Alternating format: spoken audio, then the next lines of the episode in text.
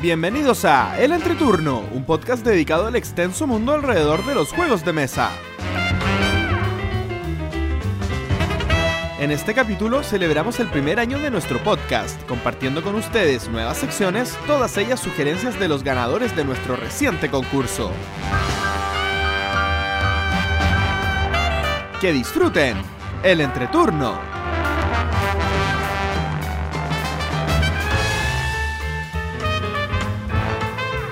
Hola, ¿qué tal amigos? Mi nombre es JP Gloria. Y yo soy Pancho. y estamos comenzando el capítulo número 26 de El Entreturno. Estamos grabando el viernes 3 de noviembre, el capítulo que saldrá el martes 7 de noviembre. ¿Cómo están chicos? ¡Woohoo! Un año. ¡Un año! Cumpleaños. Casi. Casi. Casi. A un día. Sí, porque, bueno, como este capítulo se va a transmitir el 7 de noviembre, comentar que el 8 de noviembre del 2016 grabamos, nos juntamos para grabar nuestro primer capítulo. Claro, sin contar el capítulo piloto que nunca salió al aire. Son los archivos secretos del Entreturno. Que solo tiene JP y que probablemente nunca salgan al aire. No, por, eh, lo podría tirar un... Siempre dice lo mismo. Sí. Oye, Es Pero- que no nos hemos puesto de acuerdo. Pero después de los, de los videos del capítulo 20 y de los del capítulo 10. Ser. en todo caso, ayer tuvimos una charla con los chicos y fue como, ¿por qué no grabamos esto? ¿Por qué no grabamos qué cosa? La Lo charla que que, conversamos tuvimos. ayer. Que de repente Cuando tenemos conversaciones interesantes. Ah, ah, sí, sí, sí, sí, sí. Como hacer adicionales a los capítulos, digamos Claro, que... Pero sí, bueno, no fue así. No fue así. ¿Qué ha sido de sus semanas, chicos? Eh, no sé quién quiere partir, Pancho. Yo eh, he jugado bastante, he comprado bastante. Como dije en el capítulo anterior, eh, me estoy metiendo en el mundo de los juegos en solitario. Así que me llegaron, bueno, subí a Facebook un video con cuatro juegos que me habían llegado. Y me han llegado unos 10 más después de eso. Así que puede que suba videos después para mostrar cuáles son. Eh, ¿Qué más?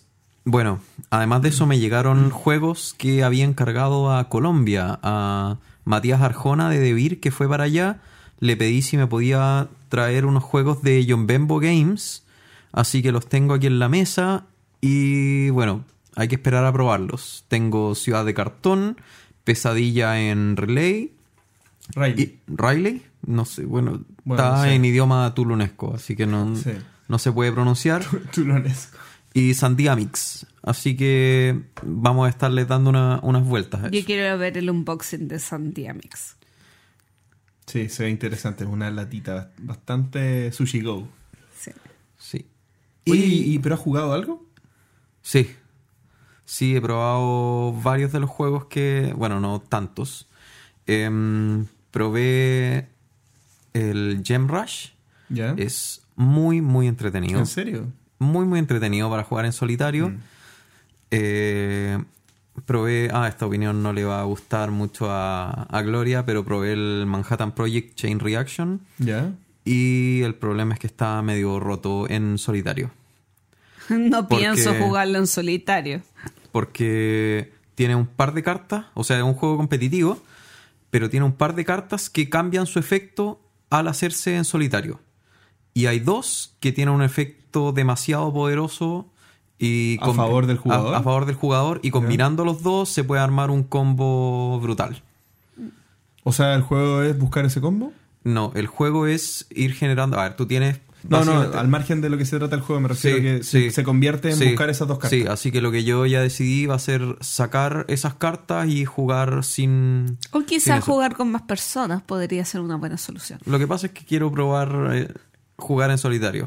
Ujú, Entonces Quiere quiero conocerse empezar, a sí mismo. quiero empezar a meterme en ese mundo. Está bien.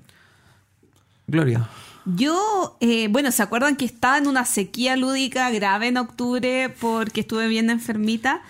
Pero eh, fui a Juegos de Primavera y pude probar, eh, fui al, eh, que era el lanzamiento de ABA acá en Chile, eh, que trae eh, la distribuidora Skytip, y pude probar todos. Todos, Todos y cada uno. los juegos del catálogo. Y de hecho fue bastante curioso porque eh, tuve dos compañeras de juego que me acompañaron casi en todo el circuito y estas dos compañeras de juego eran mujeres de más de 50 años. Eh, una, la mamá de, eh, de, de Juan Luis, que es el dueño de la distribuidora, y la otra una profesora, eh, educadora diferencial, que posiblemente algún día la traigamos acá al podcast a jugar, ah, perdón, a, hablar de juegos. Eh, entonces fue una experiencia muy entretenida, muy, muy, muy entretenida. Y eh, Oye, pero probar el catálogo completo, ¿qué significa? De ABA, todos los juegos que traían. todos los Ah, juegos que en este momento tiene eh, Skytip de ABA, los probé. Sí, porque Ya. el catálogo ¿Cuántos completo de? ABA es gigante. Sí, pues por eso. Eh, déjame, da- si me das un segundo, son 1, 2, 3, 4, 5, 6, 7, 8, 9, 10, eh, 11 juegos por lo menos tienen. Y- bu- buena marca para una tarde jugando. Sí, bueno, me encontré con muchos auditores, eh, así que un saludo para todos ellos y, eh, y contar que ese día también, eh, bueno, al día siguiente, porque este evento duró dos días, eh, jugué Dice Force. Forge. Forge ¿no? No me gustó para nada. Ah. Muy lindo, pero extremadamente corto y azaroso. O sea, quizás no es el concepto azaroso, pero eh, al ser un juego de una duración tan corta, no, eh, si tenías realmente mala suerte, no te costaba mucho paliarla. Un filler, pero filler, filler. Ah, pero es filler. O sea- en esa caja. Mm. Ah, pero el juego es corto. Muy exageradamente corto. No sé, yo Y, tenía ganas. y me de- dejó con la sensación de... que- ¿Serio? Pero qué raro tu comentario, porque por lo general lo que yo lo que yo he escuchado más y comparto la opinión de los juegos de mucha suerte, que es mejor que sean cortos a que sean largos. Pero es que no al- es que fue frustrante, a eso voy. Mm.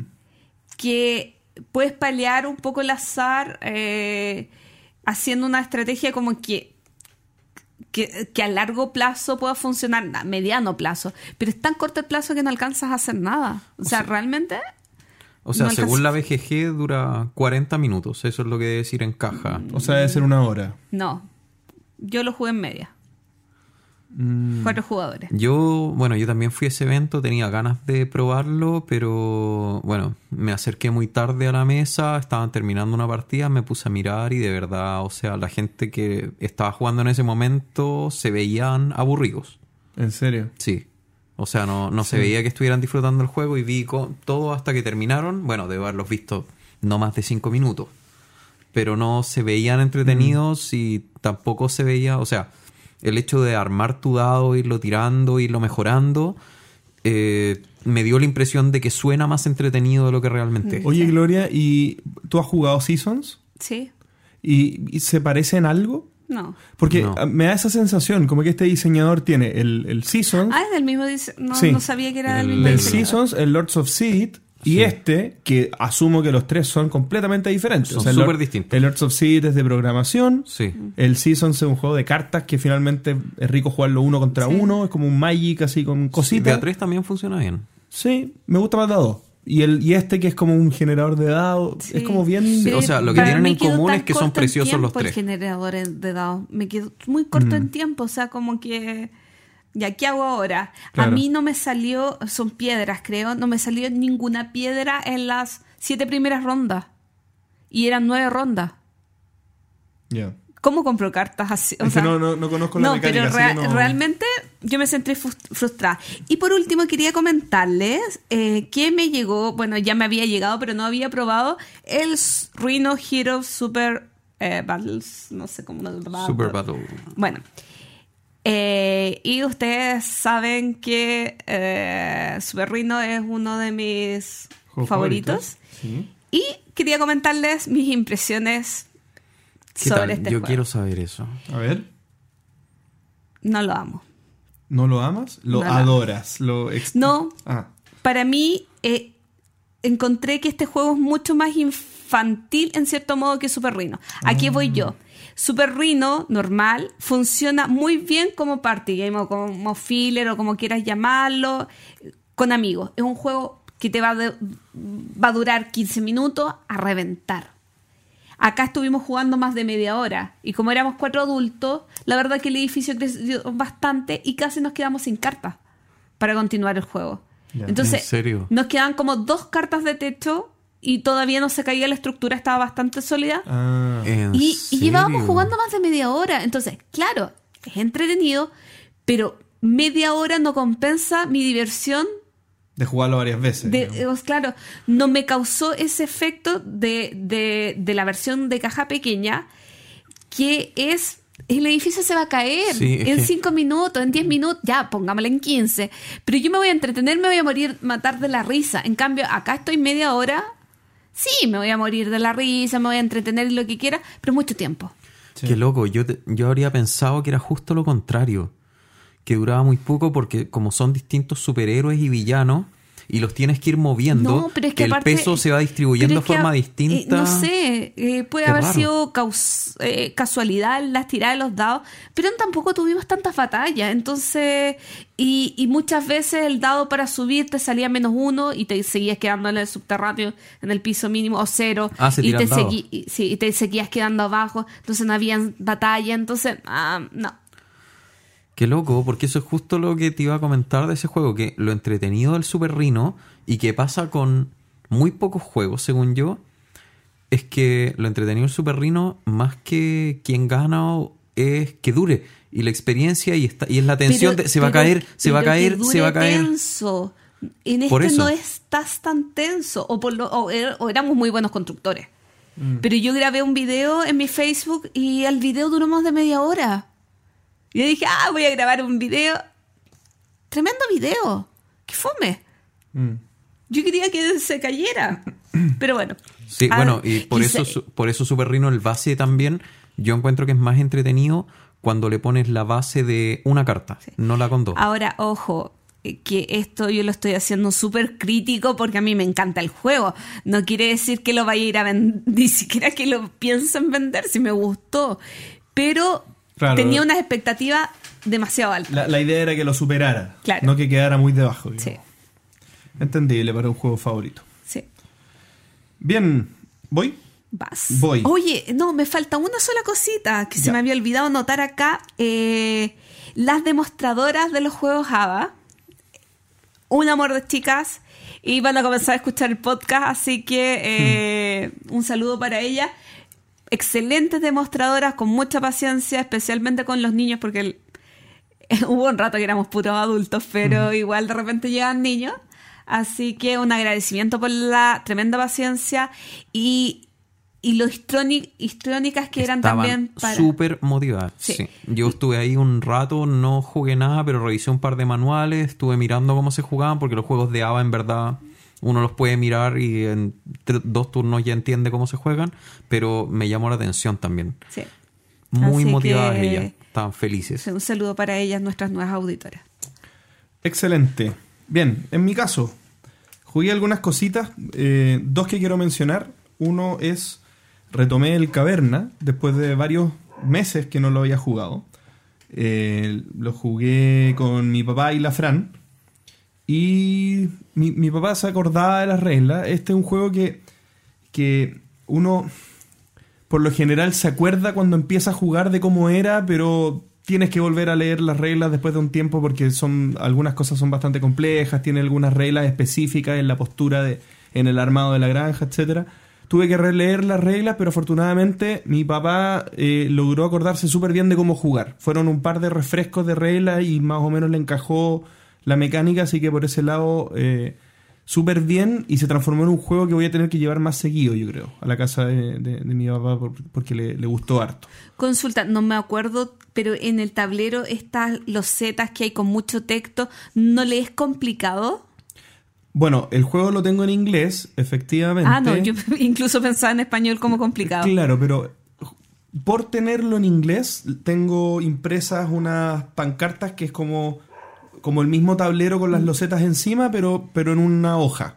Ya, Con dos hojas en realidad. Entonces él miraba solamente la hoja y chequeaba que no se hubiera comprado la loseta que él quería comprar. Ya, Era el único chequeo visual que hacía con el tablero. El resto lo veía todo, lo- todo en su Claro, mano. eso facilita. Lo facilita. O sea, son herramientas que incluso recomiendo tener, aunque tengas en el mismo idioma el tablero. Sí, Sí, es que Ya. ah, yo la vez que jugué Caverna me costaba eh, mucho identificar, como pensar más en lo que hay en el Sí, tablero. porque además no te quedan a la vista. La letra es pequeña y, Sí.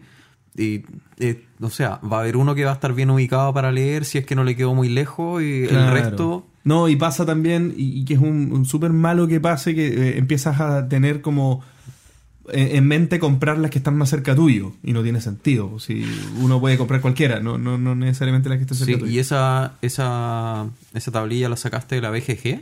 No me acuerdo. Sí, saqué BGG. Pu- pu- es que no, como están en español. Sí, no, no me acuerdo, fue hace muchos años, lo tenía en la caja guardado. Eh, pero un éxito. Eh, y por primera vez jugué sin sacar ningún arma de enano. Y me fue bien. Así que también bien. Y también eh, jugué un juego, eh, Ameritrash de Tomo y Lomo, que recientemente adquirí, que es el Rum and Bones Second Tide. Y es este, este juego que es de dos personas, tiene modalidad para jugar de más de dos personas, pero en eh, es uno de estos juegos que tú lo miras y es para dos personas.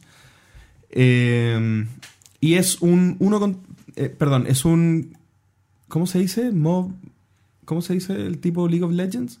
Pero es como el LOL. Eh. Es como es como jugar Dota, como jugar LOL en tablero, ¿bien? En que un jugador tiene una serie de héroes contra el otro jugador que tiene la misma cantidad de héroes pero con distintas habilidades y muchos minions que parten desde la base propia y siempre en oleadas avanzando Sí, es turno como, a es turno. como un juego de hordas o como de líneas de, hor- hordas. Como de líneas de hordas, claro. No- Y no que, sé. y que estos minions van a encontrar la base enemiga, pero chocan con la línea de minions enemigo y al medio se juntan y empiezan a colisionar. Y uno lo que tiene que hacer es Ir hacer que tus líneas poco. avancen, claro, eh, más firmemente para poder destruir la- la- las estructuras. Y destruyendo las estructuras tú vas consiguiendo que se habiliten algunas eh, o que se activen algunas habilidades que van en tu favor. Entonces tú tratas de llegar a distintas partes de, en este caso es un juego de piratas, así que del barco enemigo, para romper esas partes. Entonces tú puedes armar una estrategia, puedes tener una línea de juego, pero al final es un juego en el que tiras muchos dados y que si tiras muchos dados y tienes mala suerte en un juego, va a maldecir la vida y vas a perder igual. Pero podrías tener buena suerte del amor. Podrías tener buena suerte en el amor. Y el juego lo encontré una maravilla. Me encantó.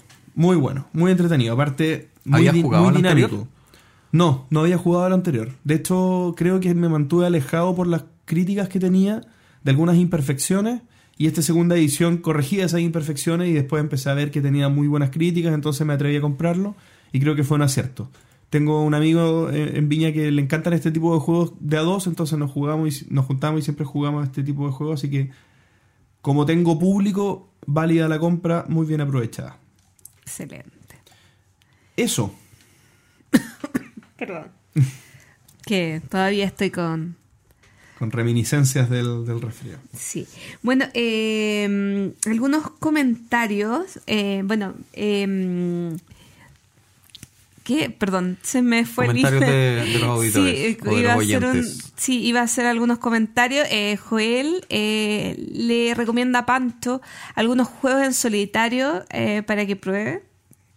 Y bueno, eh, sobre el tema de el encuentro de juegos de mesa en Mendoza, yo todavía no sé. Todavía pero, no sabes. No, no sé, pero van muchos chilenos, ¿Cuándo así es? que eh, el fin de semana del 17. Sí, y te ¿Y digo que ahí? se viene el Cyber Day. Eh, sí, sí lo sé. Eh, bueno, eh, pero va una delegación de varios chilenos de editoriales chilenas a presentarse allá. Eh, también eh, Pancho iba a hacernos un comentario de eh, lo que escribió su auditor favorito. No, perdón. Él es del Team Pancho. Ah, sí, José Ignacio Valderrama, que bueno, lo tuvimos en el capítulo 20 con Ah, nosotros. cierto. eh, nos escribe: Hola chicos, tengo una duda. El otro día estaba escuchando capítulos antiguos de Más Madera e hicieron un comentario sobre los refritos que hace V. Rosenberg en sus juegos.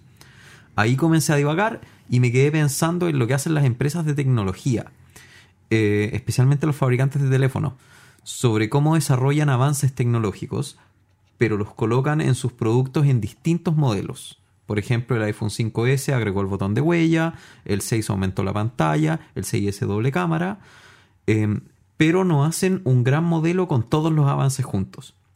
Esto me hizo pensar en si V aplicará esta misma idea y por eso hace refritos de sus juegos, cada uno con distintos elementos eh, comparados con el anterior. esto para seguir vigente y poder continuar vendiendo sus productos o simplemente lo hace para hacer variantes. Chicos son lo máximo, me encanta escucharlos cada dos semanas y bueno, nos manda saludos. Eh, dice que prefiere, o sea, que le gustan más los capítulos largos. Y eh, Team Pancho, dice que es Pancho. Yo quería saber si es que Pancho iba a decir la última frase o no. Lo estuve dudando, Porque Pero- la miré con cara inquisidora. pero es importante. Eh, ¿Qué opinan ustedes? O sea, yo creo que, por ejemplo, eh, en los últimos juegos V, eh, por ejemplo en Patchwork, probó algo nuevo y lo después, como le funcionó, lo acopló a, a nuevos juegos. Pero, pero no sé si, si me molestan tanto, tanto sus refritos. No, no, O, sea, lo que él, pre- lo que él pregunta no, sí. en el fondo es, es si, Si hace muchas si lo hará, alternativas si- y no, los si lo va- hará, si lo hará a propósito, Claro. en el fondo para mantenerse vigente, o sea, saco esto de acá, esto de acá y todo, en vez de mezclar en todo uno grande. Mira, Pero- yo, yo la verdad creo que no. Eh, a- algo de eso tiene, pero no creo que sea una premeditación de marketing. Yo creo que un diseñador es, a ese nivel es, quiero pensar que V. Rosenberg es un poco más romántico como diseñador que, que un mercachifle. Ahora, sí creo que él es un diseñador de carácter evolutivo en, en cuanto a diseño. En, eh, en el sentido en que hace un, hace un diseño, le gusta, lo prueba, a la gente le gusta, y después lo va modificando para aprovechar el diseño que previamente tiene. Pero yo no quiero que, yo no creo que él, eh, por ejemplo, diga, no, este juego no lo voy a hacer tan entretenido para después sacar otro que sea mucho más entretenido y vender los dos. No, más que entretención, está hablando como de los Sí, elementos. sí, o sea, me, me refiero que yo creo que él calcula el juego como todo diseñador en su justa medida para el juego que es. Y si un juego tiene algo de más, se lo saca y si tiene algo de menos, se lo pone. Pero no, no creo que haya una- un, un- un calculismo excesivo de- desde el punto de vista marquetero. A ver, mi opinión ahí. Eh, a diferencia de los teléfonos y la tecnología, eh, añadir mecánicas a un juego eh, sale gratis. ¿A qué voy con esto? A que, por ejemplo, en un teléfono, si le pusieran todos los avances que hay, o saldría mucho más caro, o tendría que aumentar su tamaño, o perdería muchas cosas. Por lo tanto, porque son cosas físicas. Entonces, probablemente si no hay algún teléfono que tenga todo es o porque no está el mercado para tenerlo, o porque el mercado está pero no está dispuesto a pagar lo suficiente, o se pierden algunos atributos esenciales. Por ejemplo, que el teléfono sea más portátil y te quepa en un bolsillo. Cosas así. La diferencia con los juegos de mesa. En un juego de mesa tú sí podrías hacer un juego con todas las mecánicas del mundo. El problema es que sería un desastre porque... eh, ¿304? el 504. 504, perdón. Eh, El tema es que eh, el juego tiene que tener una cohesión interna. Y eso es lo que se usa mucho en el diseño de juegos. Tú lo primero que haces es tomar una idea, empiezas a agregar, agregar, agregar, agregar, agregar, agregar, agregar, hasta que tienes un monstruo y a ese, después te- de que te pones a probar, le agarras el esqueleto y lo empiezas a pulir. Esto se queda, esto se va, esto se queda, esto se va, y lo tienes que dejar con lo esencial. Y un juego, como se dice normalmente que es elegante, es porque tiene las mecánicas justas y necesarias para conservar su esencia.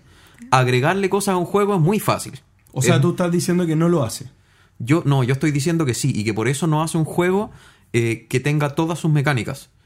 Porque él en el fondo toma, agarra combinaciones y busca la esencia de eso. Y busca cómo potenciarlo.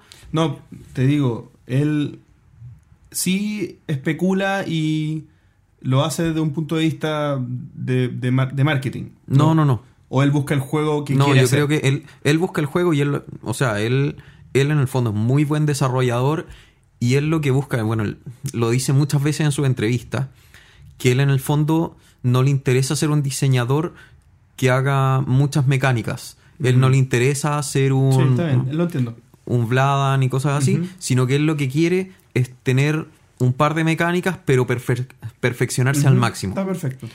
Pero bueno, dejándolo súper al aire, eh, mi comentario es, pero está extraño a un Lube de, aunque me cree, eh, me, me critiquen de culto a lo viejo, extraño el Uber de juegos sencillos como Vi- Mía o Bonanza.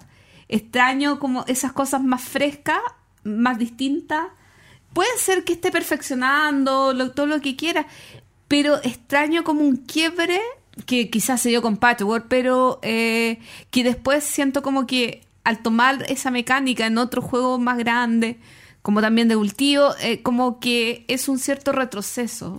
Sí, eh, yo, yo ahí creo que hay un tema muy importante en lo que tú dijiste y es la principal diferencia que hay entre la evolución de un celular versus la evolución que plantea V. Rosenberg en sus diseños.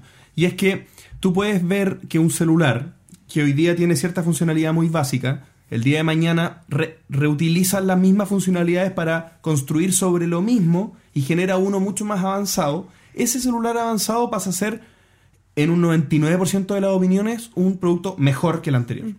El otro queda obsoleto. Lo, lo- lo deja relegado al olvido porque ya no se ocupa.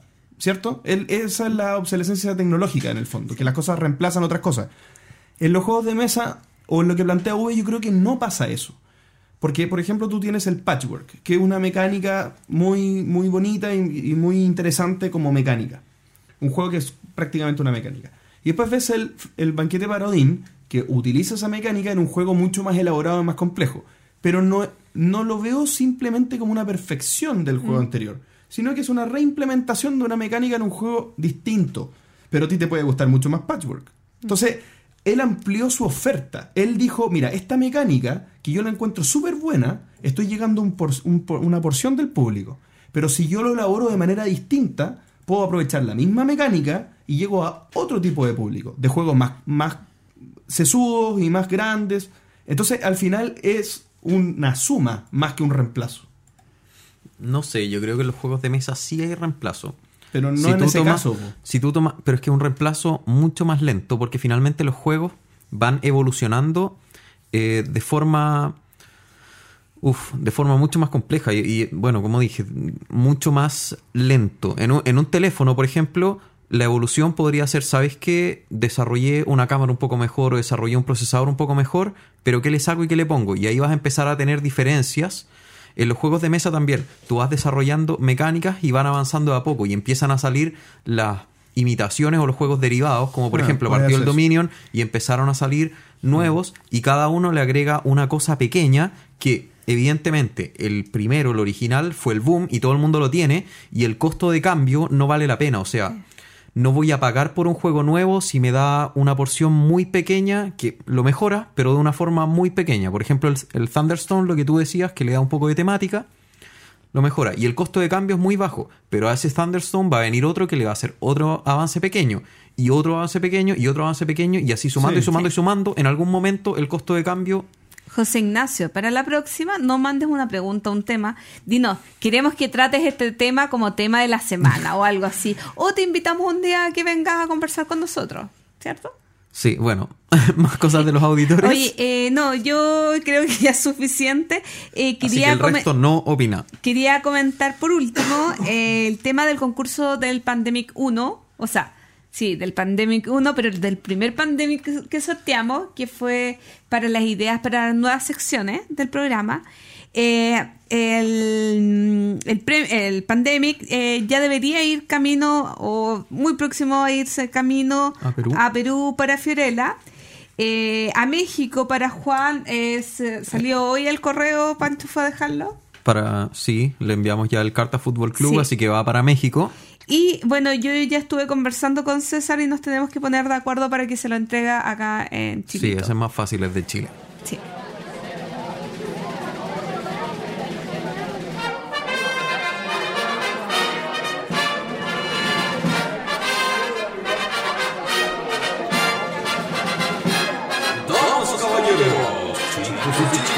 Niños de todos lados. Tomen asiento y de lucha lúdica.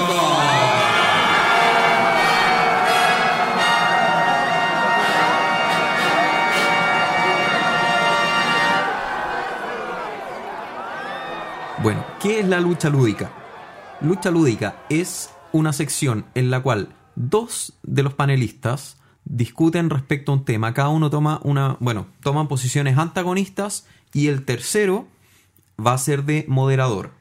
¿Cómo vamos a estructurar esta sección? En primer lugar, bueno, Cada uno va a tomar una de las posiciones. En este caso, el tema de hoy día es Kickstarter, en el cual JP va a estar a favor y Gloria va a estar en contra. Yo voy a ser el moderador y voy a ir controlando los tiempos.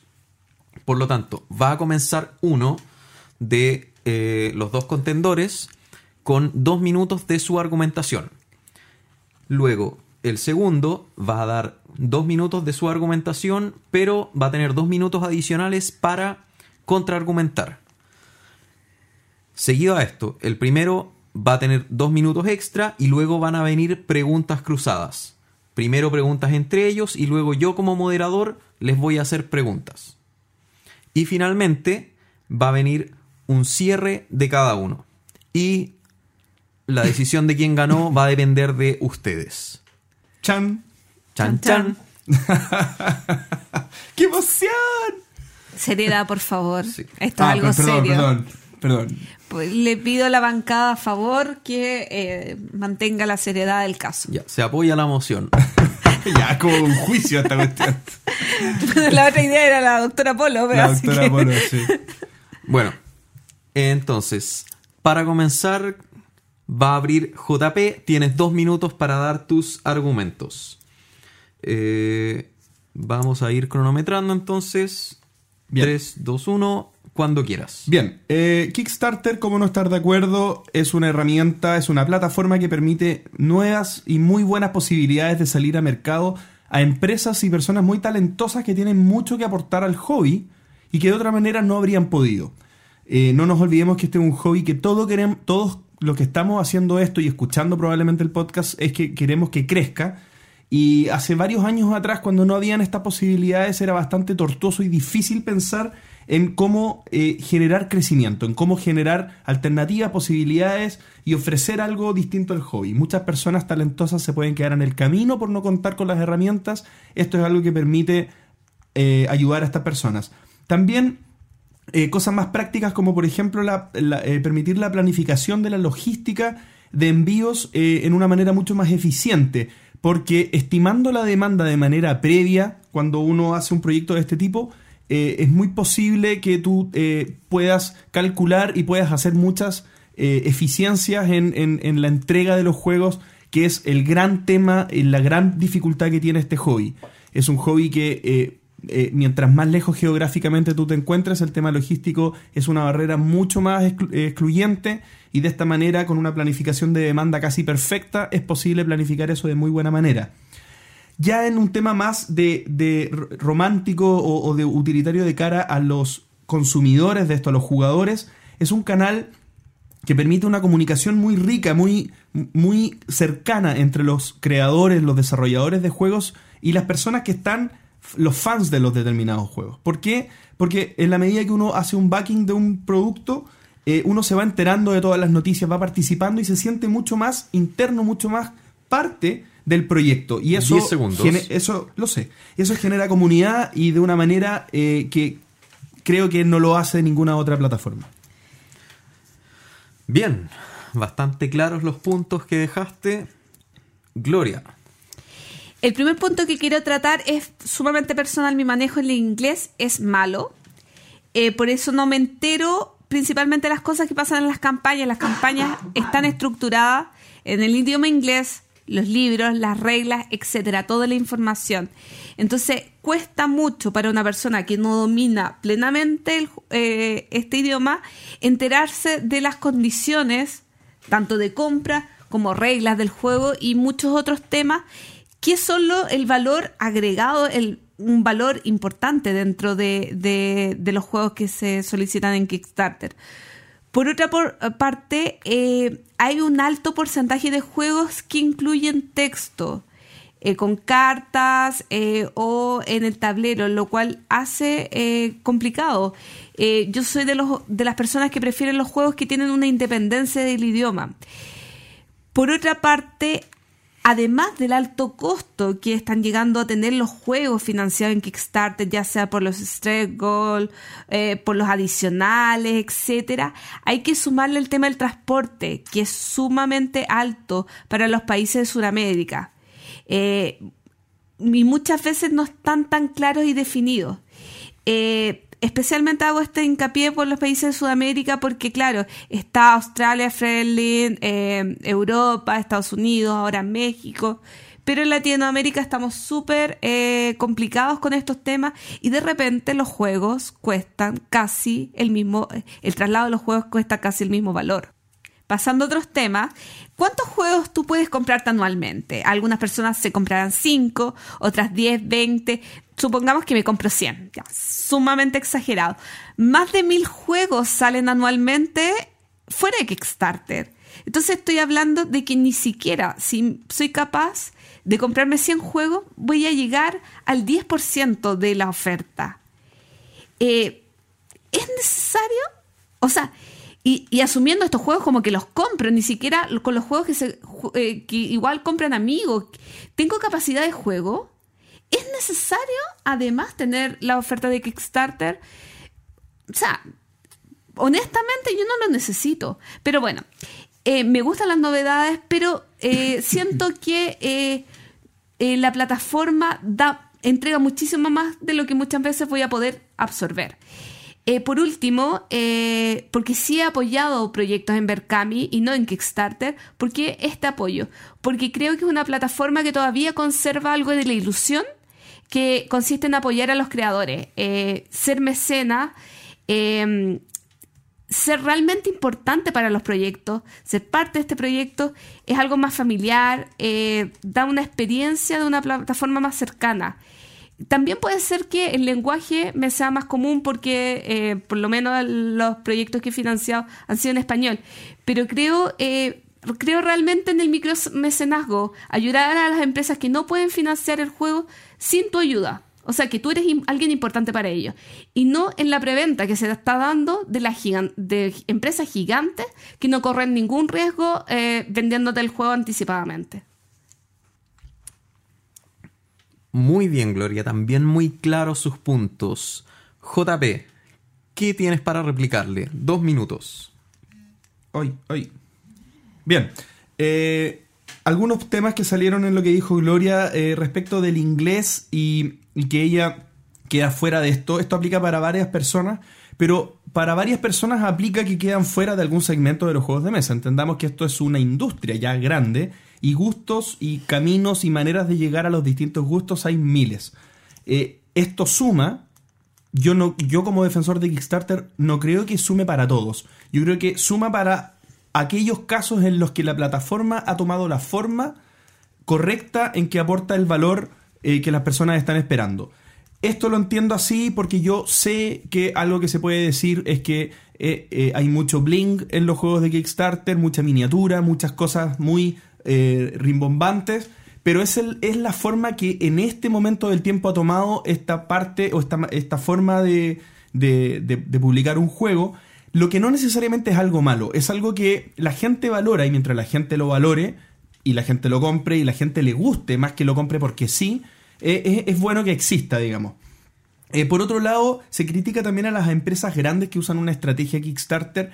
Yo quiero defender eso y quiero decir que también estoy de acuerdo con eso, porque si Kickstarter es una herramienta que a una empresa grande le genera utilidad y la empresa grande puede funcionar mejor utilizando Kickstarter como un canal, es porque algo está haciendo bien Kickstarter y algo falta tal vez que entregarle a las empresas grandes para poder facilitarles la pega quizás hay algo, hay una beta que empresas que hagan cosas similares a las que hace Kickstarter, como facilitadores de logística, eh, algo que, en lo que estén viendo valor en Kickstarter, eh, lo pueda suplir.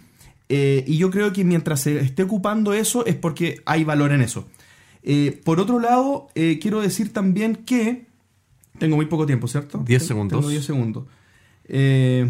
no, creo que eso es la idea principal, en verdad. Me quedo con eso si no voy a quedar a la mitad. Perfecto.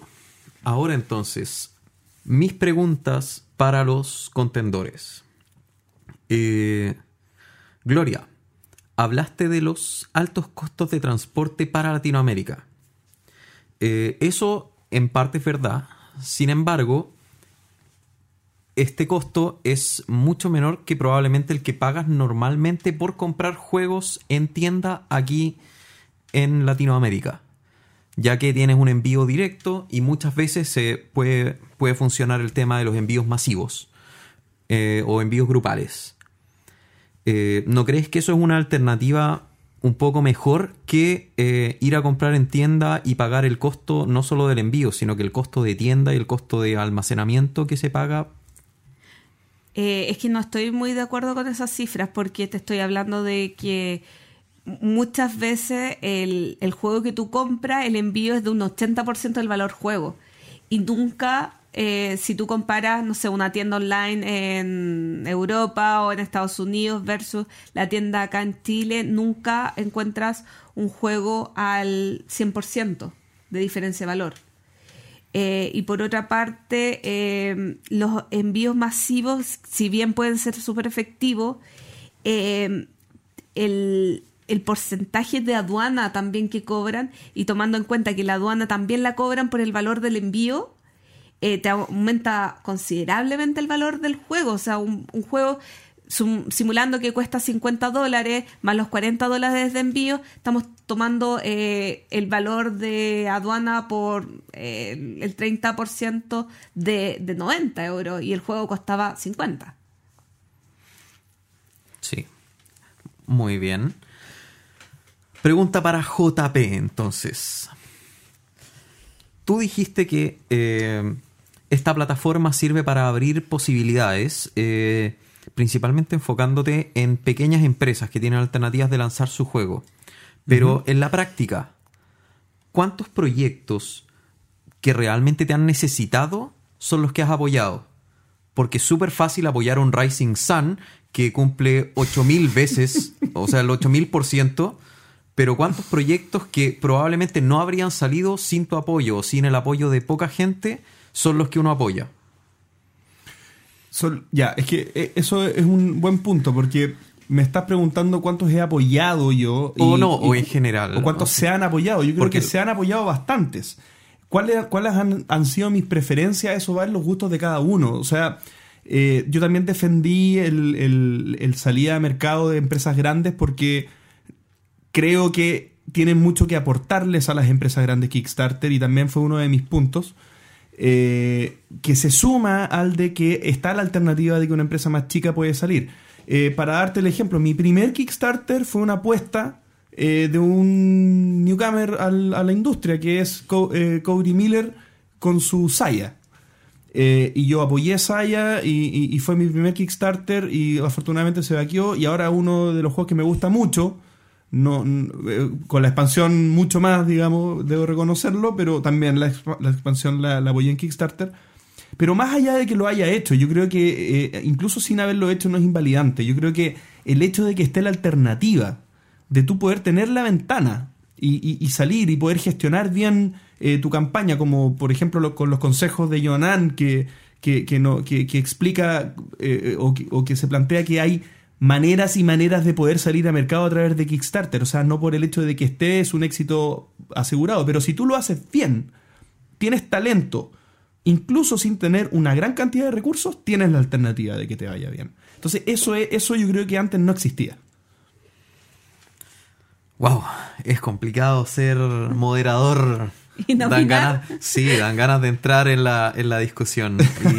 Y, y re-replicar. Sin embargo, eso es tarea de ustedes. Entonces ahora, Gloria, ¿le puedes replicar a JP? Bueno, o sea, puedes, puedes hacer... ¿Solamente una pregunta o puedo hacer más de una pregunta con un tiempo? Eh, yo creo que puedes hacer más de una pregunta. no, no es que tengo una pregunta em- muy cortita. Sin embargo, sin embargo, él tiene que poder responder en dos minutos, por lo tanto, ah, si, le, tiempo. si, le llenas, si le llenas de preguntas... Le vamos poniendo reglas a la cosa en el camino. Mira, yo tengo una pregunta muy pequeña y ¿no crees que las empresas grandes o los proyectos grandes se comen a las más chicas en Kickstarter? La visibilidad de estos proyectos grandes le cuarta eh, la posibilidad a proyectos más chicos de poder surgir, que es la finalidad de los crowdfunding. Mira, yo creo que no, porque yo creo que los, los, uno como comprador uno tiene un presupuesto. Y uno va a buscar lo que va a buscar. La persona que va a buscar un juego de una empresa grande a Kickstarter es, es muy poco probable que se lo haya encontrado buceando en Kickstarter. tú sabes cuándo va a salir Rising Sun en Kickstarter. Tú lo esperas probablemente los últimos dos o tres meses antes de que salga. Eh, eh, y por lo general pasa así con cualquier anuncio grande. Entonces, al final, si tú eres un comprador seguro de ese juego, tú lo vas a buscar en la plataforma que sea. Yo sabía que quería Rising Sun, y si por alguna razón eh, Simon hubiera cambiado la manera de distribuir y, hubiera optado por una preventa eh, con depósito o hubiera optado por retail de primera, yo lo habría hecho como ellos lo, lo hubieran sugerido. Pero mi buceo en Kickstarter es distinto. La experiencia de buscar cosas que yo, con, los, con las cuales yo me pueda sorprender, no es buscando estas grandes. Entonces son, creo que eso se repite mucho, que son alternativas o son situaciones distintas en las que yo busco lo que se ofrece en, en Kickstarter. Entonces, en ese sentido creo que no. Ahora, en algún caso probablemente alguien que, que- que se pueda sorprender porque, uy, no sabía que existía Rising Sun. Puede ser, pero por lo Pero eso general... es grande. ¿Ah? Pero eso es grande. Claro, pero es poco probable que no te hayas enterado que un juego sí salga. Un juego chico. A ver, no puedes interrumpirlo. Ya está hecha la pregunta. Claro, no me la contestó, pero bueno. ¿No te la contesté? No, Decía... de- yo, de- yo soy el moderador, así que yo defino, ¿esa es tu respuesta? Sí, mi respuesta. Perfecto. JP, tu Bien. minuto para, para preguntarle Pregunta. a Gloria. Sí, mi pregunta es bien simple. Gloria, si se eliminara Kickstarter, ¿crees que el impacto sería positivo y por qué? No. En realidad, creo que las empresas buscarían otras alternativas para vender sus juegos. Los diseñadores buscarían otras alternativas para eh, difundir sus juegos. Eh, uno de los conceptos que tú recalcaste era el de comunidad que se realizaba en Kickstarter y yo creo que eh, utilizarían otros métodos para generar esta comunidad y poder difundir su, su hobby. Ah, pero, o sea, el impacto... No es que puedes- no entendí, la- es que no me respondió. po. ¿El impacto sería positivo? Esto, esto es parejo. No, Esto no encuentro que es ni, Oh, ni positivo ni negativo. No te preocupes. Eh, yo creo que ni positivo ni negativo. O sea, se buscaría otra alternativa para esto. Ahora, estamos, yo recalqué que diferenciaba distintos tipos de plataformas de crowdfunding y encontraba que Kickstarter estaba quizá eh, que había perdido el objetivo inicial, quizás, que era eh, el apoyo eh, de micromecena, algo un poco más, eh, o quizás el- la forma en que yo me lo imaginaba, algo un poco más social. Pero bueno. Fin. Entonces, para cerrar, JP, un minuto ¿Qué de cierre, lo puedes hacer como quieras, la puedes seguir rebatiendo, pero es tu último minuto para hablar. Así que es tu minuto para redondear tus ideas. Perfecto, voy. Bien, eh, eh, partir que no, no entendí la respuesta. eh, creo que no, no me respondiste, pero no importa. No, recalcar el punto más importante acá es que el tema de los gustos personales hay que tener mucho ojo porque pasa mucho en este hobby que por alguna razón a las personas cuando no les gusta algo, no es de su, no es de su preferencia, no es de su devoción, eh, lo atacan. Pasa con los Legacy, pasa con Kickstarter mucho, pasa con muchas cosas. Yo me tomo de Kickstarter para ir a cualquier ámbito del hobby y veamos lo bueno de las cosas, veamos cómo suman las cosas, veamos que la industria en la medida que crece más, se hace más diversa y para más personas y para gustos más distintos y siempre se va ampliando esta cosa. Entonces, eso, Kickstarter es una plataforma que aporta y hay que ver lo bueno en ella. Gloria, tu último minuto. Ya, yo no estoy en contra del uso de, de- esta plataforma, pero no es el paraíso. A eso quiero llegar. Bueno, eh, con el concepto de estimar la demanda previa, yo creo que estamos queremos profesionalizar esto y es trabajo profesional eh, estimar la demanda previa en las empresas. Eh, con el concepto de sumar para algunos, bueno, y juegos como Seven Continent que solamente van a salir en Kickstarter, ¿qué queda para el resto? Que no, que no puede entrar a esa plataforma, porque ellos están completamente cerrados a esto.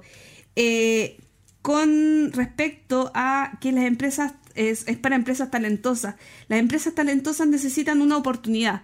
No quiere decir que tengan que hacer 10 proyectos ahí. Si fue- son una empresa eh, eh, eh, talentosa, deberían surgir con el primer, segundo proyecto, pero ya un décimo proyecto en Kickstarter. 10 segundos. No sé si vale la pena. Em, englobando más o menos eso. Bueno, esta fue nuestra lucha lúdica, así que ahora va a depender de ustedes definir quién fue el ganador. Con quién están de acuerdo y con quién no. La verdad es que cansa. Yo los vi, bueno, y estar de acuerdo, estar midiendo el tiempo. eh, Sí, además que igual... Ya nos vamos a acostumbrar. es complicado. No para que- estarnos interrumpiendo. No, y para que estamos con cosas igual, eh, es una caricatura este juego y es, es- es mucho más extremista que la posición que nosotros tenemos. Sí, O sea, por supuesto. Acá no hay escalas de grises, pues acá uno toma un extremo. Claro, entonces, eh, claro, yo no soy amante de Kickstarter, pero tampoco lo odio. Sí. Pero, Y bueno, yo tampoco soy. No, no, pero no digamos eso, no pero sabes no que yo, desvirtuemos. yo, por ejemplo, Yo- te tenía una pregunta, JP, ahora hablando de... Es como, ¿qué porcentaje de, de tus gastos en juegos usas en Kickstarter? Pero después se me ocurrió la otra que era más buena, entonces Mm. Sí, no me quería perder la tiempo. No, claro, y lo de Seventh Continent que lo dijiste al final. Si lo hubieras Sí. dicho antes, yo te lo habría respondido. Sí. Pero bueno, Sí, y yo es me un quedé- tema interesante lo de Sí. Seventh Continent, porque Sí. hay- hay- no es tan simple. o sea, Sí. Hay más temas. Y yo me quedé con ganas de dar mi opinión, pero esa me la voy a Ay, guardar para pena, otro capítulo. pena. Pero es que Pancho quiso que yo fuera la, la bancada en contra, así que... Es verdad, él, tu- él tuvo la culpa. Tuvo la Sí, opción. Sí, tuvo la opción. Yo no quería Bueno, irme a los así que se vienen las siguientes secciones sorpresa.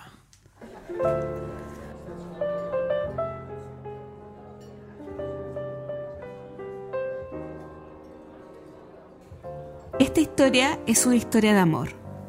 Pero más que una historia de amor, es una historia de tragedia. O mejor dicho, de amor y muerte.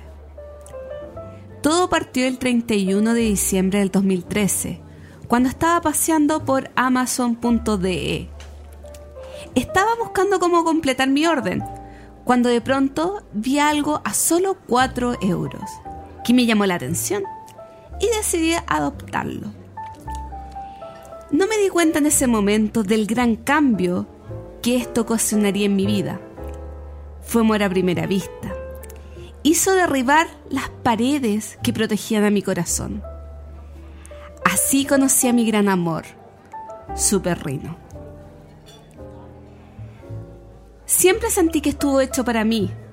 Pasamos muchas horas de diversión juntos. Cuando me juntaba con mis amigos, él encajaba perfecto. Pero ese también fue el comienzo del fin.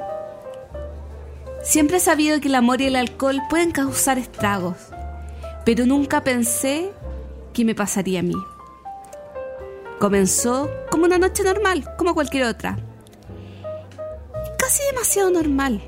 Juegos, amigos y una botella de vino. Una maldita botella de vino dulce. Sufrí por mucho tiempo, culpándome por mi descuido, sabiendo que no encontraría otro como él.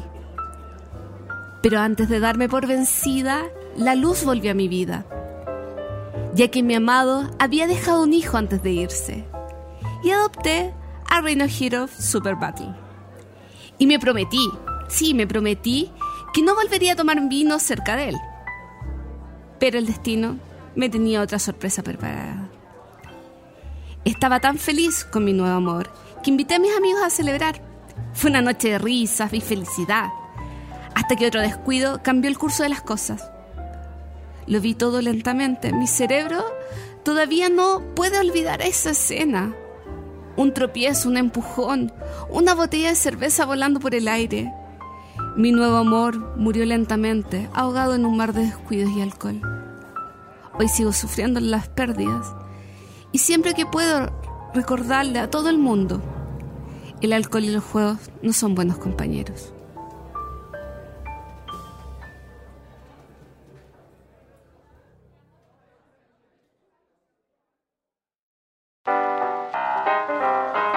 En esta sección, que también es una de las nuevas secciones que estamos estrenando en este capítulo 26 del entreturno, cada uno de nosotros va a manejar un presupuesto para gastar en juegos. Eh, algo que nos gusta hacer a todos. Eh, Pero de mentira. pero de mentira. boo. Bueno, pero esta sección tiene eh, este, este tema del presupuesto para comprar juegos, pero cada capítulo en que nosotros hagamos esta sección vamos a hacerlo con una temática diferente. Van a ser situaciones, montos distintos eh, que vamos a en cada capítulo experimentar y compartir con ustedes. En esta ocasión vamos a partir con el más sencillo para, para, para debutar en con esta sección, que es nuestra próxima compra. Esto es asumiendo que tenemos los juegos que ya tenemos. Obviamente no vamos a comprar juegos repetidos. Bien. Pero simulando el carrito de compras que nosotros tenemos armado para incorporar a nuestra ludoteca. Con la restricción de que tenemos un monto fijo. O sea, un monto tope, en verdad. Que son 100 dólares. Eh, vamos, to- tomamos como, como convención los dólares para que sea de entendimiento eh, de, de la mayoría de los que... No, de la mayoría serían euros. Pero de entendimiento de, de todos, digamos, de, de los que escuchan el entreturno, eh, para facilitar las cosas. Y otra regla también es que es a precio de... a precio Costo de de origen. juego. Costo de juego, claro, no considerando los costos de envío. Bien, entonces eso también ayuda un poco a, al- al- a que rinda más el presupuesto. Y esto va a servir para que ustedes sepan más o menos a qué le estamos echando el ojo y... Y dónde también. Y dónde. Exactamente. ¿Quién quiere partir? El que quiera. ¿Alguien quiere partir? Em, ¿Parto yo? Parte bueno. tú. Yo creo que, bueno, para mí fue súper difícil hacer esto porque, como comenté al principio, me acabo de comprar muchas cosas. Entonces, eh, bueno, la mayoría de los... O sea... Te ya- sentías culpable, digamos, haciendo otro carrito de compras. No, no, me no, nunca me voy a sentir culpable por eso. pero ya, o sea, ya tengo unos 10 o 12 juegos nuevos, que son 10 o 12 juegos que sí o sí quiero probar. Entonces me colapso un poco si, si me llegan más, pero voy a hacer el esfuerzo solo por ustedes. Eh, yo aquí me fui más por cantidad de juegos que por juegos grandes. Puro filler, parece. No tanto. Eh, el primero, Flea, de Friedman Freeze. Este, De la trilogía que se cobran. sí, de los Fast Forward. La trilogía tiene un juego que es familiar tirado para niños, que es el Fear. Tiene el Fortress, que es más medio. Y tiene el Flea, que es ya duro. Ese es el cooperativo, ¿no? Este es cooperativo. Este dura entre, si no me equivoco, eh, entre 75 y 90 minutos. Se puede jugar de 1 a 4. Y, De 1 a 4 de la tarde. Sí, de 1 a 4 de la tarde, solamente esa hora. Y bueno, no sé mucho de este juego. Ahora ya estoy comprando, o sea, simplemente por guata, porque me gusta probar juegos que, que no conozco y descubrir. eh, bueno, tampoco hay muchos videos respecto a eso, así que eh, ¿Pero tiene dependencia el idioma? sí. Ya. Sí, estos fast Como forward fruta fabulosa. como frutas fabulosas. Son juegos que no tienen reglas. Entonces tú, a medida que vas sacando las cartas, vas aprendiendo a jugar. He escuchado eh, en otros podcasts que hay gente que lo ha intentado jugar y no han entendido nada. Y son jugones. Y se han pasado 20 minutos ahí sin entender nada. Así que esto es una apuesta, no sé cómo será. Están 20 dólares en Amazon. El problema es que al menos para Chile decía que la entrega era en marzo del 2018. Así que bueno, tengo tiempo para jugar mis videojuegos antes que eso. Segundo, Ciudades de, de Splendor. Está a 34 dólares en Cool Stuff Inc. Esta es la expansión del Splendor. La verdad es que he visto muchos videos, le tengo bastantes ganas. Son cuatro mini expansiones, en verdad no es una completa. Eh, hay dos que son muy buenas, una que es más o menos y una que al parecer es muy mala. Pero eh, me gusta el juego, le añade pocas cositas, por lo tanto sigue siendo un juego bien gateway, se puede enseñar a jugar fácil con la expansión. Y bueno, por eso, por eso más que nada me gusta esta expansión. El tercero y el que más hypeado me tiene no es precisamente un juego. Es un libro juego, Expediente Anunnaki. Este es un libro juego, bueno, ya hemos hablado de los libros juegos antes. es un libro juego, eh, salió el año pasado, si no me equivoco, a manos de David Velasco, él es un español que em, ya tiene una pequeña historia con los libros juegos. Tiró antes Héroes del Acero, que eran fueron dos o tres libros eh, con temática medieval, bueno, uno más piratesco que el otro. Pero este Expediente Anunnaki está ambientado en el mundo actual y, Y- y es más para adultos, si no me equivoco. Sí, es más para adultos, tiene temas, bueno, tiene temas sexuales, tiene temas de muerte, tiene temas, eh, pero es de intriga, es, mu- es mucho más policial. Entonces, bueno, a este yo le tengo muchas ganas, tiene, tiene muchas cosas de juego de rol, también no es simplemente ir leyendo, sino que uno tiene una hoja de personaje. Y los voy a dejar con la duda, búsquenlo, Expediente Anunnaki con la segunda, la de la A, con dos N, Anu, N, N, A, K, I. 22 dólares. Pancho. O hagan lo que yo, escríbanlo mal y Google, y Google los No, corrige. pero Pancho, no sé si tú has visto en la mazmorra de Pacheco, tiene una entrevista al autor donde explica. Sí, bien sí, yo he conversado juegos. con él. Ya, perfecto. No, como, como si alguien quiere saber un poquito más de, de este libro, eh, ahí hay un video con una entrevista que está bien bueno. Si les gustan los libros juegos, denle. O sea, yo este estoy. Pero es como, si eliges esto anda a tal página, si eliges esto otro, así. Sí, pero mezclado con un poco más de rol. Ah, bien. Entonces tu personaje va evolucionando, va creciendo, va ganando más poderes. Está bien. Es una aventura, es para jugar rol en solitario. Perfecto. Y con el dinero que me sobra, me compraría Exit. Ah, Que bueno, ¿Cuál de está los- a 12, ¿Cuál a de los 12 tres? dólares. Yo creo que partiría por el laboratorio porque sé que la cabaña es la es la El mejor. el mejor. Así que iría haría el orden ascendente. bien, interesante. Sigo, sigues tú. No, como quieras. No, sigue tú. Ya, sigue tú. mire, eh, a mí, eh, como yo compro eh, principalmente en Europa, yo hice la conversión que eran 85 euros, como para más o menos tenerlo claro. Eh, y después hice las conversiones por juego a, dólares y ya después colapsé. Tengo, eh, tengo tres juegos eh, que voy a comprar porque me va a sobrar plata en este pedido. En realidad eh, me fue muy fácil porque en este momento tengo dos carritos eh, esperando en realidad que se, se pongan disponibles los juegos. Pero uno de los juegos que quiero es para mi afán coleccionista, que es el Dixit 8 que se llama Harmony o algo así, que es la expansión, otras 84 cartas para mi juego. Completista ¿Otras? porque los tengo. Sí, porque los tengo todos. Pero te caben todas las cartas en la caja No, ya. no, tengo una caja adicional y este eh, yo lo vi en Alemania a 15.46 euros, lo que sería aproximadamente 17, 18 dólares. Em, otro juego que quiero con toda mi alma, pero no he encontrado un lugar donde esté disponible en este momento para ser comprado. En Milan Spiel está, em, está en azul, que quiere decir que en algún momento pronto va a llegar, pero no se sabe cuándo. A propósito, el color es el azul, que he escuchado excelentes, ya lo quería, y he escuchado excelentes comentarios de las personas que, eh, que lo compraron en Essen. Es un juego que cuesta 32.35 en, ¿Tan barato? en Milan Spiles, que ahí les, les quitas el impuesto porque como son eh, ventas al extranjero, lo que sería aproximadamente unos 37.56 dólares, más o menos. Más o menos. Y es un juego, por favor, si algún auditor sabe de alguna página que lo tenga disponible con envío a Chile en cualquier parte del mundo, me avisa, por favor.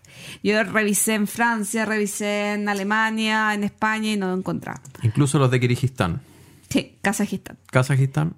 Es un juego que yo necesito. Y por último, eh, tengo un juego que es un poquito más antiguo. Real- realmente no creo que debe tener unos dos años. Y es un juego que yo pensé para el bar. ¿Y por qué pensé este juego para el bar? En realidad porque vi el video eh, de la explicación del juego en Noname Channel, que se llama eh, Sospechosos Inhabituales. Que es un juego donde eh, que funciona mucho con los prejuicios. Porque tienes distintos personajes eh, uno, uno cometió un crimen y tienes distintos personajes, entonces tú tienes que por- decir, por ejemplo, el personaje que cometió el, el crimen eh, le gusta el rock. El personaje que cometió el crimen, eh, y, y ahí vas descartando personajes, pero basado en tus prejuicios. de, de, la- de las imágenes de las personas. El personaje eh, que mm, le gusta el color eh, rosado. ¿Te gusta ese tipo de juego o, vas a experimentar? Ah, Es que a mí me gustan los party y los filler. Mm. Pero es un juego que funcionaría muy bien en el bar. Ah, claro. Y, y es, es- es como es, ese es el objetivo. Como, quiero jueguitos simpáticos para bar. Y ese juego funciona súper. Espero que funcione súper bien. Y por lo menos en Planet on Game yo lo vi a 22.28 euros, lo que sería más o menos 25.8 dólares. Lo que me sobrarían. eh, 14, eh, 13.91 euros o creo que 19 dólares, pero da lo mismo. Ah, bien. Eh, que voy a guardar para otra ocasión. En realidad no vi ningún filler que quisiera con toda el alma, así que preferí... Pero más super rino para poder mojarlo. Sí, pero ojo que el- la idea del presupuesto no es gastar por gastar. Mm. O sea, si sobran 20 dólares es porque hay 80 dólares en juegos que es lo que tú más querías Sí. y los 20 los Igual guardas. pensé en comprar un filler para revenderlo y tener más plata para el siguiente presupuesto, pero después dije, no, no, no, se van a confundir con esto de las monedas y todo eso. Bien, en mi caso son tres artículos, eh, de los cuales es un, un, una- un accesorio, el otro es una expansión y el otro es un juego. Voy a ir en ese orden. El accesorio es la extensión de tablero de Scythe. ¿Por qué es tan relevante esto?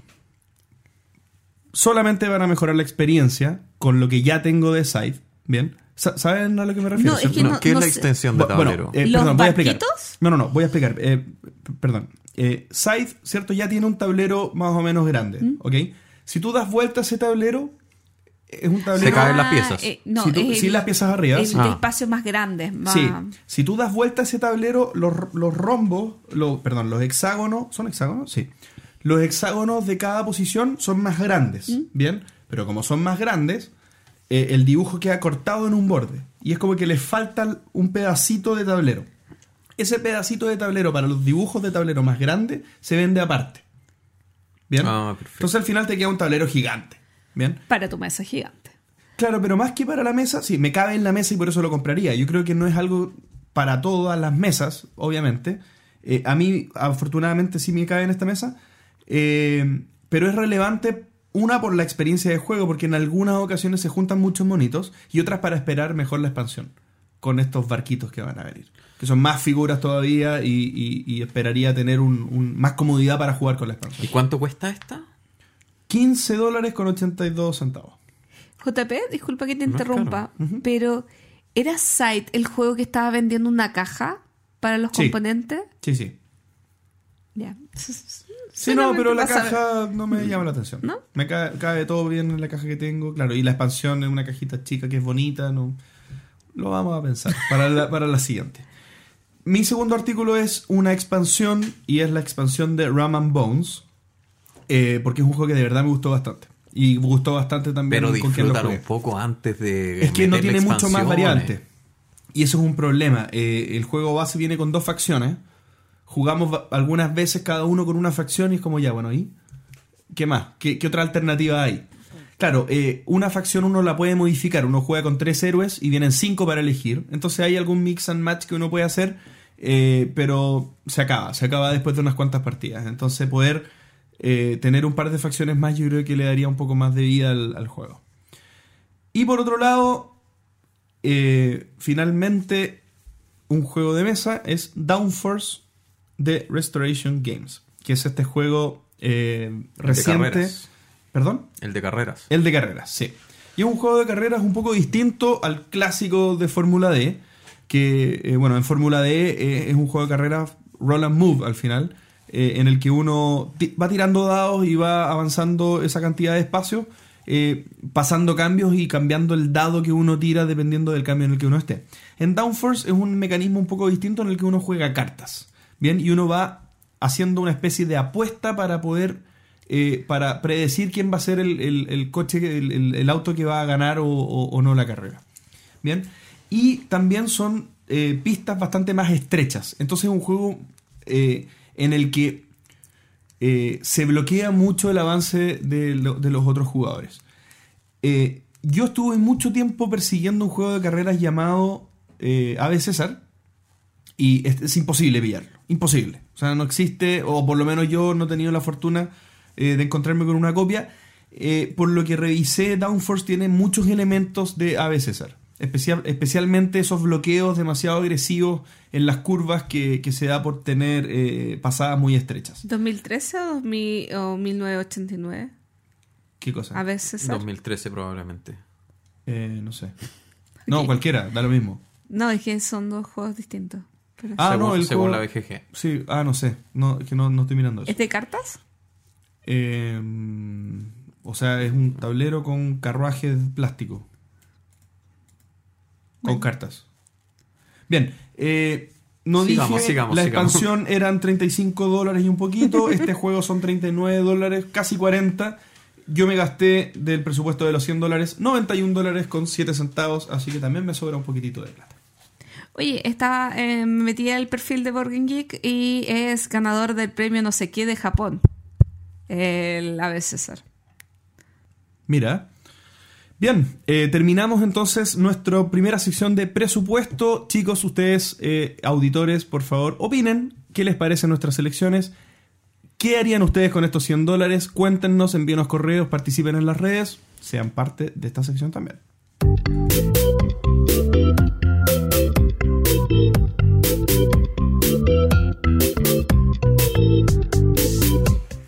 Música anuncia que estamos nuevamente en nuestro concurso favorito, Dos mentiras y una verdad. Ujú. Así que eh, prim- vamos a partir con las eh, alternativas correctas de la semana pasada, perdón, capítulo pasado. JP dijo, el 2014 yo fui a una convención de juegos de mesa fuera de Chile. Alternativa A, Origins. Alternativa B, el Encuentro Nacional de Juegos de Mesa de Argentina. Y alternativa 6, Dice Tower Con. ¿Cuál es la alternativa correcta, JP? Y la alternativa correcta es obviamente la letra C. Sí, muy fácil. JP lo ha repetido en muchos capítulos. Sí, dije Bueno, no que era, era un regalo para los que estaban atentos. Así que espero que todos hayan acertado. No. No. No. Uh. Bueno, continuando, Pablo de Planeta Los Z nos contó respecto a nuestra ludoteca personal. A. Nunca hemos comprado un juego sin ver una review. B. Nunca hemos vendido un juego de nuestra ludoteca personal. O C. Nunca un juego ha pasado más de un año sin ser jugado. Pablo, ¿cuál es la alternativa correcta? La respuesta correcta es la alternativa B. Nunca hemos vendido un juego de nuestra ludoteca personal. Tenemos una ludoteca de aproximadamente 350 juegos de mesa eh, que no pertenecen a la tienda, sino que pertenecen a, a Paulina y a mí. Eh, y tenemos juegos que compramos hace dos años aproximadamente y que todavía están sellados. Yo por lo menos la acerté. Oh, yo, yo tenía... fallé. Bueno, es que yo los conozco, los chicos. Me Oh, lo imaginaba. qué trampa, Gloria. Yo pensé que era lo de no haber comprado juegos sin, Oye, sin pero ver no review. vender nunca un juego. Hay mucha gente que lo hace. personal. Y ¿Pero tiene qué una hace con el espacio? Pero piensa que tiene la ludoteca móvil. Ah, los va, los va heredando. Claro, tiene un sistema que tal vez lo, lo- lo- lo Sí. puede aprovechar.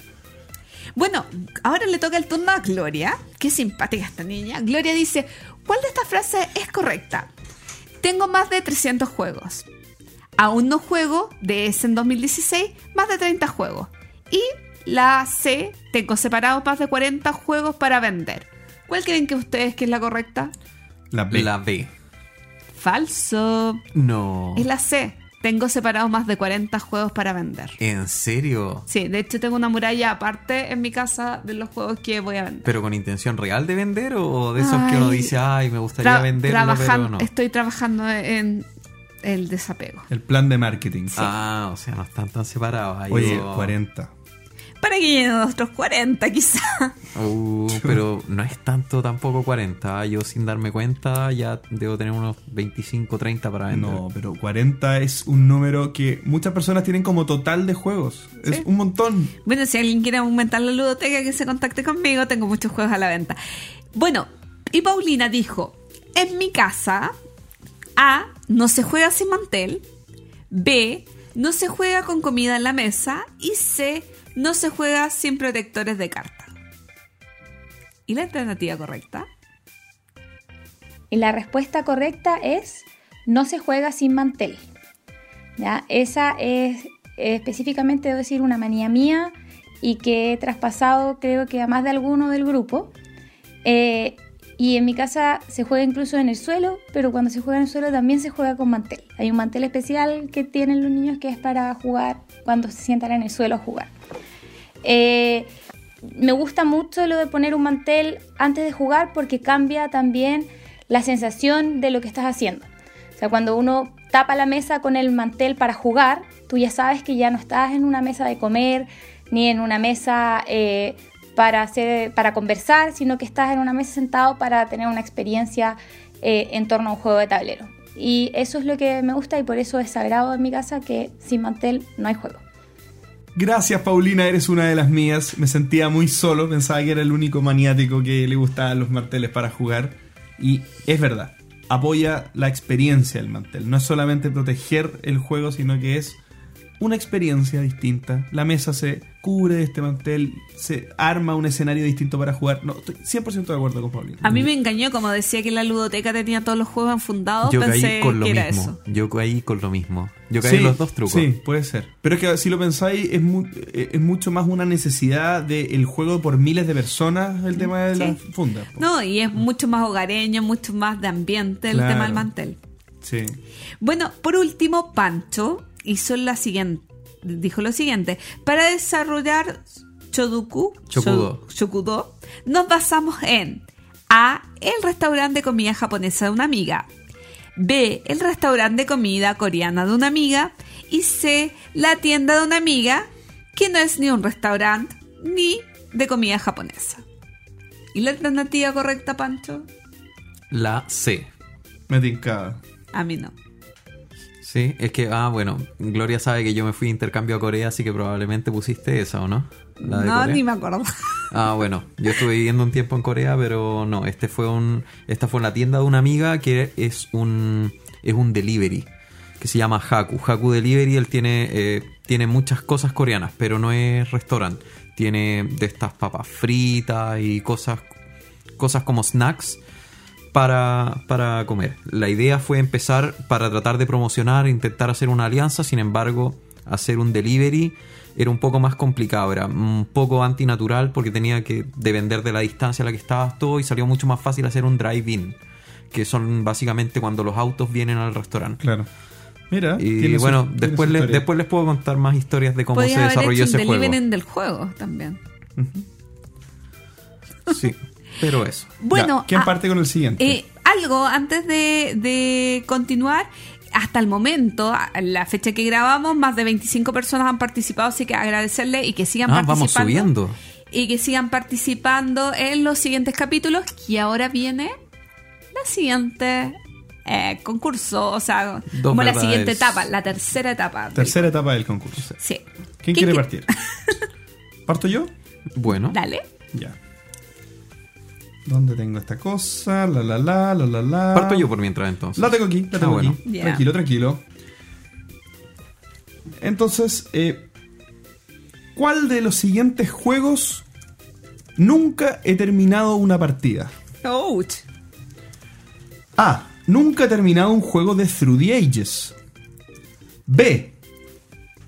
Nunca he terminado un juego de Star Wars Rebellion. Y C. Nunca he terminado un juego de Dominant Species.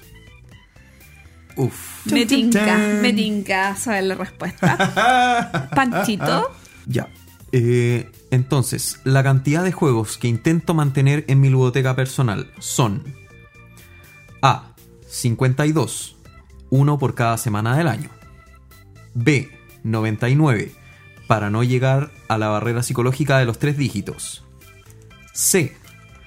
No tengo un número exacto, solo me fijo que quepan en el estante. Si superan ese espacio, empiezo a vender. Ok. Igual creo saberla. Ahora la mía. De mis autores favoritos, no he conocido en persona a A. Stefan Feld B. Wolfgang Kramer y C. Bruno Catala.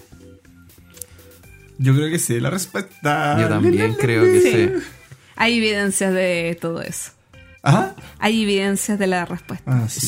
Sí, yo sé en qué capítulo está también. Estamos obligando a la gente a, a desempolvar capítulos antiguos del entreturno. O estamos premiando a los que nos han seguido. Estamos premiando a los que saben de antemano. Claro. Bueno, y con esto estamos llegando al final del capítulo cumpleaños de El Entreturno número 26.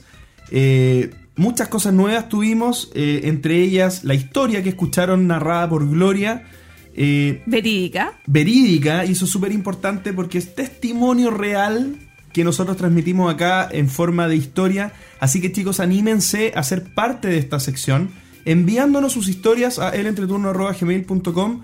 Nosotros estamos, vamos a estar felices de recibirlas y hacerlas parte eh, de, de la- del, Del capítulo.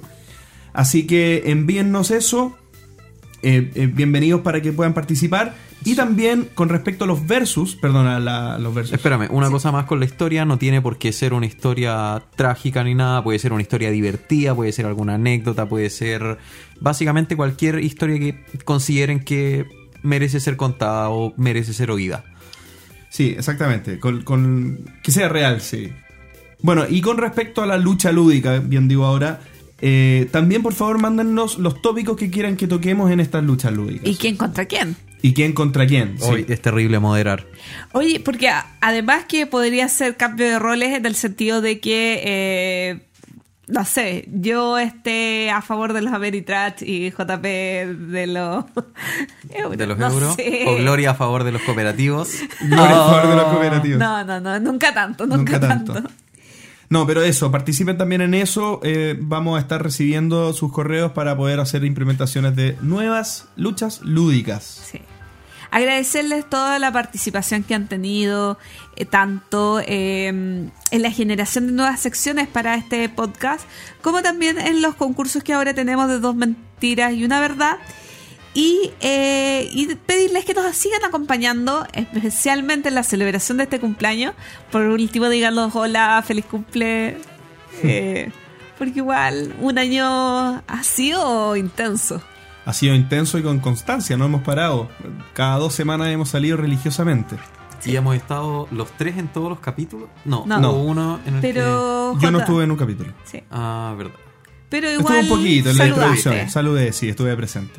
Y fue en tu casa. Y tuve que editar igual el capítulo. claro. Así que. Eso. Así que eso, chicos, muchas gracias por haber escuchado. Hasta la próxima. Chaito. Adiós. Gracias por escuchar El Entreturno. Y recuerden, envíanos sugerencias de historias relacionadas con sus vidas lúdicas. Pueden ser de terror, tragedia, graciosas o hasta de traición. Recuerden también participar en el concurso Dos Mentiras y una Verdad para ganar un Pandemic Legacy en nuestro capítulo 30. ¿Y ustedes qué comprarían con 100 dólares? Envíanos sus comentarios al correo elentreturno.gmail.com. Además, envíanos preguntas o temas que quieran que conversemos en el programa. Síganos en Facebook, en Twitter, en Instagram y suscríbanse a nuestro canal de YouTube. Escúchanos en dos semanas más en nuestro próximo capítulo de El Entreturno. Gracias de nuevo y hasta la próxima.